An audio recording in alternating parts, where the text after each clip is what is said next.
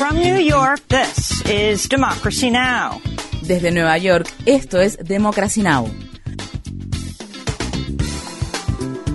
Democracy Now! es un noticiero internacional de radio y televisión que se transmite desde Estados Unidos a través de Internet en democracynow.org.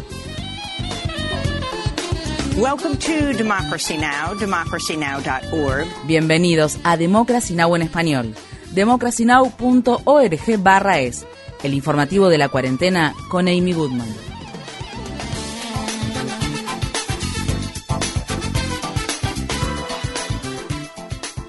En Estados Unidos, un tribunal federal de apelaciones en el estado de Georgia dictaminó que la prohibición casi total del aborto en el estado puede entrar en vigencia de inmediato. La ley aprobada en 2019 prohíbe los abortos una vez que se puede detectar el latido del feto. Dicha legislación también cambia la definición de persona natural e incluye en ella a fetos o embriones que se han formado en el útero a pocas semanas de la fertilización, antes de que muchas personas se den cuenta de que están embarazadas. Dicha legislación establece excepciones limitadas en casos de violación e incesto, pero para ello las víctimas deben presentar un informe policial al respecto.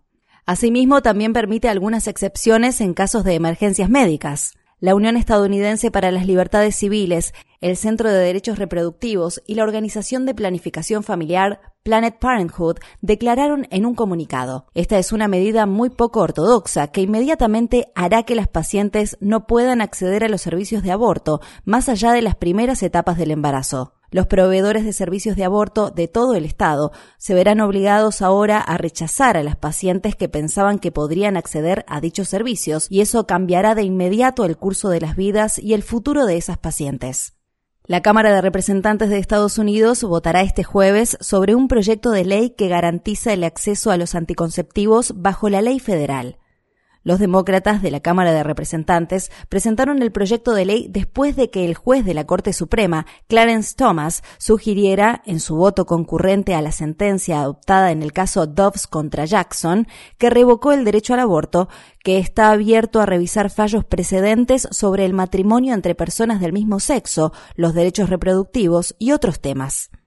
El ministro de Relaciones Exteriores ruso afirma que Rusia está intentando apoderarse de otras partes de Ucrania, no solo de la región oriental de Donbass.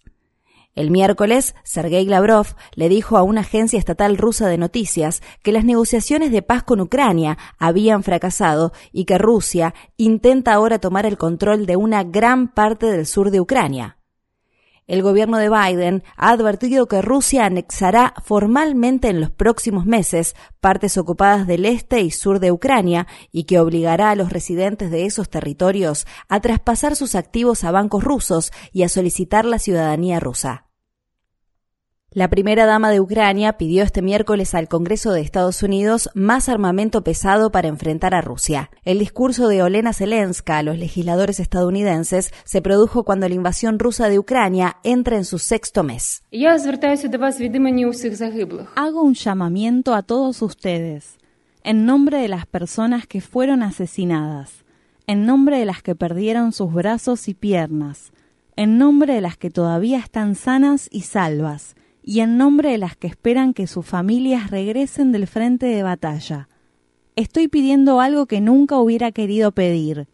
Estoy pidiendo armas, armas que no se usarán para librar una guerra en el territorio de otro país, sino para proteger nuestra patria y nuestro derecho a despertar con vida. El presidente Biden aprobó en mayo un paquete de ayuda militar y humanitaria de 40 mil millones de dólares para Ucrania, lo que constituye por un amplio margen el mayor paquete de ayuda internacional de Estados Unidos en décadas. La solicitud de Zelenska se produce cuando el Senado estadounidense está considerando un presupuesto militar récord de 846 mil millones de dólares para el año fiscal 2023. Esa cifra significa 45 mil millones de dólares más de lo solicitado por el presidente Biden a principios de este año, que ya constituía un gasto militar récord. En Bruselas, Bélgica, los líderes de la Unión Europea afirman que se ha reanudado el suministro de gas ruso hacia Alemania a través de un gasoducto por debajo del mar Báltico, aunque a un volumen reducido. A principios de julio, el gasoducto Nord Stream 1 había suspendido sus operaciones durante 10 días debido a labores de mantenimiento programadas, por lo que los líderes europeos temían que Rusia podría cortar por completo el suministro de gas a Europa. Europa sigue dependiendo en gran medida del gas proveniente de Rusia, a pesar de las sanciones impuestas por la Unión Europea contra otros productos básicos rusos. En Estados Unidos, el calor extremo afectará nuevamente a millones de personas este jueves. En el estado de Texas, los meteorólogos pronostican temperaturas máximas de 42 y 46 grados Celsius en las ciudades de Dallas y Wichita Falls, respectivamente. En las afueras de la localidad de Glen Rose, en el norte de Texas, las temperaturas extremas provocaron incendios que quemaron miles de hectáreas de terreno y destruyeron 16 viviendas. El presidente de Estados Unidos, Joe Biden, viajó este miércoles al estado de Massachusetts para anunciar nuevas medidas destinadas a combatir la crisis del cambio climático. Biden pronunció un discurso desde una antigua planta de carbón situada en la localidad de Somerset, que actualmente está siendo transformada en una planta para fabricar suministros para parques eólicos marinos. Biden dijo que otorgará 2.300 millones de dólares a la Agencia Federal para el Manejo de Emergencias para ayudar a las comunidades locales a adaptarse a las olas de calor, las sequías y los incendios forestales. Biden sostuvo que las actuales condiciones climáticas son una emergencia, pero no llegó a hacer una declaración formal al respecto. Esto es una emergencia y lo abordaré de esa manera. Lo dije la semana pasada y lo diré de nuevo alto y claro. Como presidente, usaré mis poderes ejecutivos para combatir la crisis del cambio climático en ausencia de acciones del Congreso. El discurso de Biden se produjo cuando más de 100 millones de personas en Estados Unidos están bajo alertas de calor extremo. Europa sufre una ola de calor récord y gran parte de África padece una grave sequía que ha provocado pérdidas en las cosechas y condiciones de hambruna generalizadas. Un comité de la Cámara de Representantes de Estados Unidos proporcionó una gran cantidad de correos electrónicos y documentos que detallan cómo Trump y sus aliados intentaron agregar una pregunta sobre ciudadanía al censo de 2020 para favorecer a candidatos republicanos en épocas de elecciones. La publicación de los documentos se produjo luego de que el Comité de Supervisión y Reforma de la Cámara de Representantes finalizara una investigación de varios años que concluyó que altos funcionarios del gobierno de Trump agregaron la pregunta de ciudadanía para excluir deliberadamente del conteo del censo a los residentes sin ciudadanía. La Oficina del Censo estima que 18,8 millones de personas no fueron contabilizadas en el censo más reciente de Estados Unidos y que las comunidades de color fueron omitidas en una proporción mucho mayor que en censos anteriores. Esta semana, la presidenta demócrata del comité, Carolyn Maloney, presentó una legislación denominada Ley de Censo Justo y Preciso. Maloney afirmó al respecto. Está claro que se necesitan reformas legislativas para evitar futuros intentos ilegales o inconstitucionales para interferir con el censo y socavar nuestra democracia. En Estados Unidos, el presidente republicano de la Asamblea Estatal de Wisconsin afirmó esta semana que el expresidente Trump lo llamó recientemente para instarle a anular la victoria de Joe Biden en ese estado en las elecciones presidenciales de 2020. La revelación de Robin Voss se produjo después de que Trump dijera en las redes sociales que Voss era un republicano solo de nombre, que estaba permitiendo que los demócratas se salieran con la suya con el robo. Durante una entrevista que se transmitió este martes, el periodista Matt Smith del canal de televisión WISN TV de Milwaukee le preguntó a Voss sobre la conversación que tuvo con Trump. ¿Cuándo fue la última vez que habló con el expresidente Trump? Uh, la semana pasada. ¿Antes o después de que Trump tuiteara sobre usted? Antes. ¿Y cómo fue esa conversación? Él es muy constante e insiste en lo que quiere, lo que respeto. Le gustaría que hiciéramos algo diferente en Wisconsin. Le expliqué que la Constitución de Estados Unidos no lo permite. Él no estuvo de acuerdo y luego publicó el tweet. Eso es todo. Robin Boss había apoyado anteriormente las declaraciones falsas de Trump acerca de que las elecciones de 2020 fueron manipuladas, pero no ha tomado ninguna medida para revocar la certificación electoral de la victoria de Joe Biden en Wisconsin. En Estados Unidos, el Comité Ejecutivo del Partido Republicano del Estado de Arizona sancionó al presidente de la Cámara de Representantes Estatal, Russell Bowers. Esto ocurre después de que Bowers le dijera al comité que investiga los hechos del 6 de enero de 2021 que Trump y su abogado Rudy Giuliani lo presionaron para revocar la victoria electoral de Joe Biden en Arizona en las elecciones presidenciales del 2020. La presidenta del Partido Republicano de Arizona, Kelly Ward, confirmó la sanción a Bowers esta semana en un comunicado en el que declara que Bowers ya no cumple con los requisitos para ser considerado miembro del Partido Republicano. Kelly Ward es una ex senadora del estado de Arizona. Según el medio político, ella y su esposo están siendo investigados por el Departamento de Justicia por participar en el intento de enviar compromisarios falsos al colegio electoral para que certificaran a Trump y no a Biden como el ganador de las elecciones de 2020 en Arizona. Un ex asistente de la Casa Blanca, durante la presidencia de Donald Trump, lanzó esta semana una diatriba racista y sexista, justo después de reunirse con los legisladores que investigan la insurrección del 6 de enero de 2021 en el Capitolio de Estados Unidos.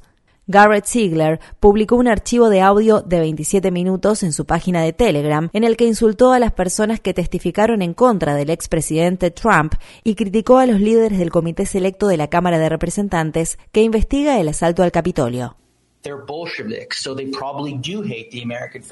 Son bolcheviques, así que probablemente odian a los fundadores de la nación estadounidense y a la mayoría de los blancos en general. Esta es una campaña bolchevique contra la población blanca. Si no puedes ver eso, tus ojos están muy cerrados. Me ven como un joven cristiano al que pueden asustar, ¿verdad?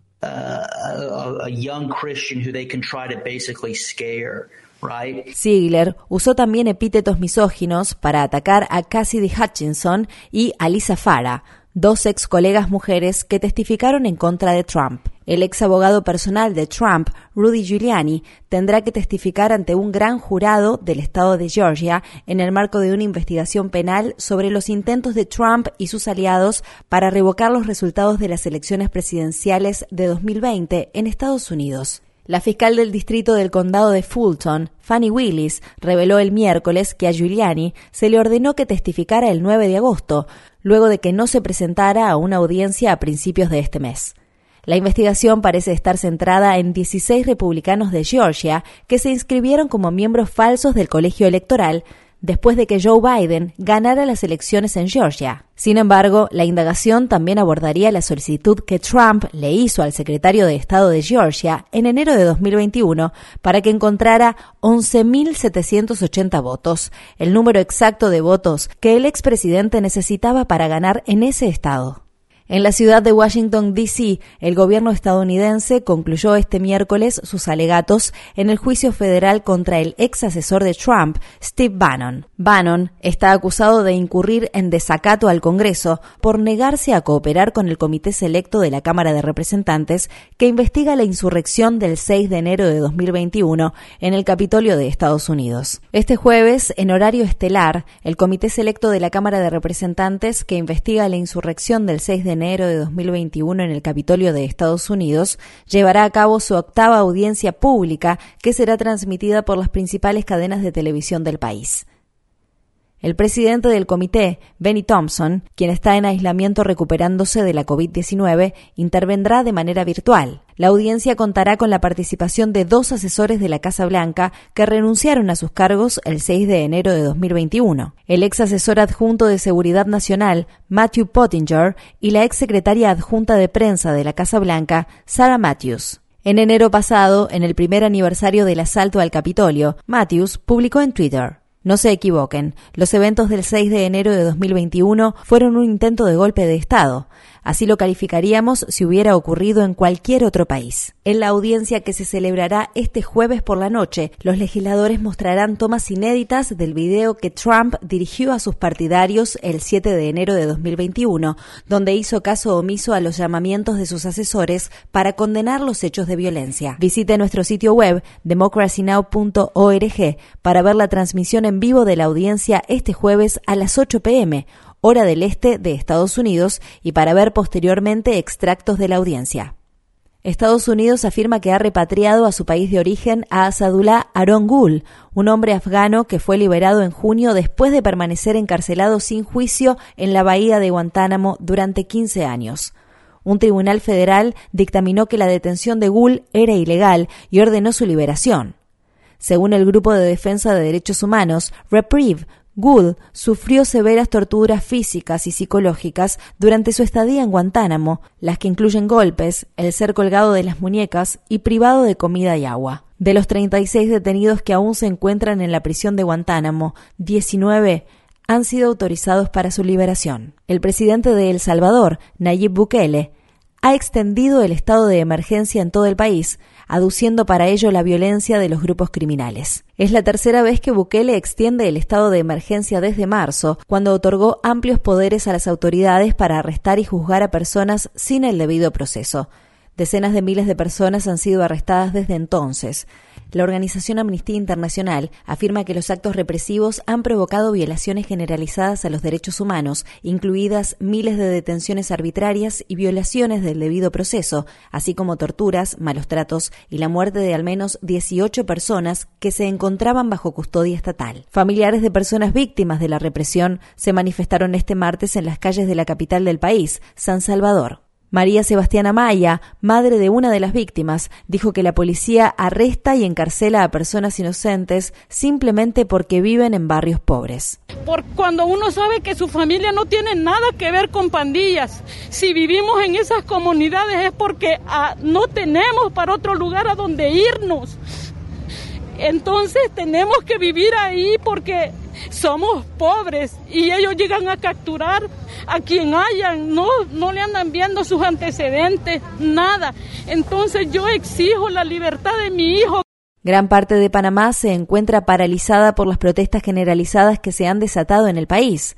Los manifestantes han bloqueado carreteras para exigir más empleos, una rebaja en los precios de los alimentos y el combustible y el fin de la corrupción gubernamental. Durante el fin de semana, el gobierno de Panamá acordó bajar los precios del combustible e inició instancias de diálogo con los líderes de las protestas para reducir el costo de algunos alimentos y medicinas. Sin embargo, las manifestaciones se reanudaron esta semana después de que esas conversaciones fracasaran. Estas fueron las palabras expresadas por César Ochoa, un dirigente sindical que encabezó las recientes protestas de trabajadores de la construcción en la ciudad de Santiago de Veraguas. Después de la invasión del 89, cuando intervinieron los gringos a nuestra nación, de ese momento se instauró la supuesta democracia en nuestro Estado. Pero una democracia que es para quitarle al pobre, para darle al rico. Es una democracia que ha venido desgraciándole la vida a todos como pueblo panameño.